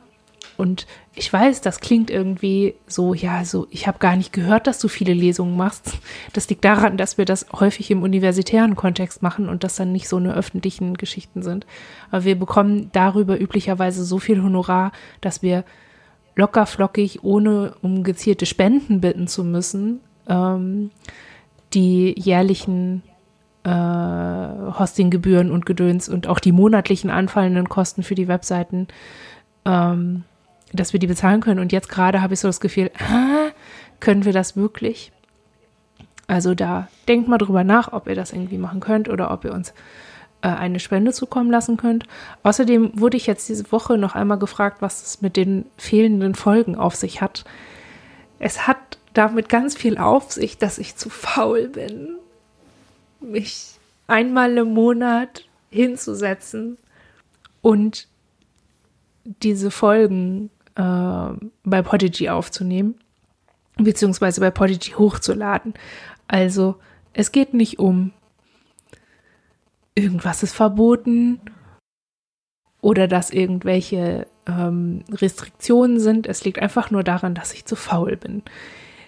Das wird sich jetzt ändern. Ich habe ja wieder ein bisschen mehr Kraft. Aber äh, ja, es dauert. Es ist ja auch noch genug anderes zum Anhören da. Ihr werdet das schon schaffen. Danke für eure Geduld. Jetzt kannst du sagen Tschüss. Ja, tschüss, bis zum nächsten Mal. Bis zum nächsten Mal. Tschüss.